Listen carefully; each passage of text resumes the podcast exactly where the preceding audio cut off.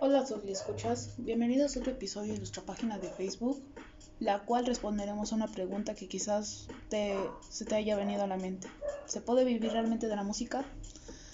Claro que sí, es decir, entre estas que puedes sustentar tus necesidades, ya sea pagar la renta, un monitor nuevo, interfaz, etcétera, etcétera. Pero solamente que vas a tener que atravesar varios obstáculos, como todo, y pues esto tener paciencia, ya que obviamente no será luego luego.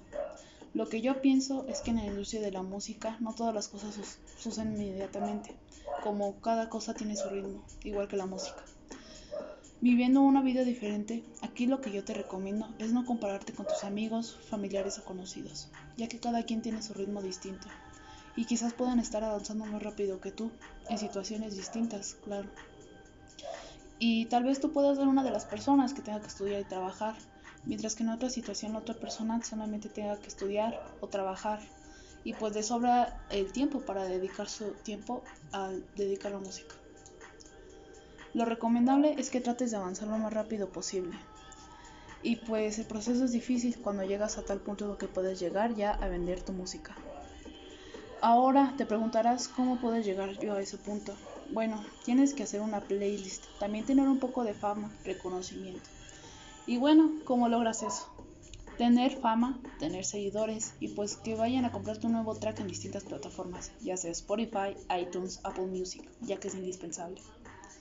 Lo primero, lo primero, lo que te recomiendo es que creen una cuenta en distintas plataformas principales, ya sea Facebook, Twitter, Instagram, y quizá también invertir un poco de dinero para tener una buena imagen. Idealmente también al momento de crear tu nombre que sea uno corto, fácil de aprender y de pronunciar.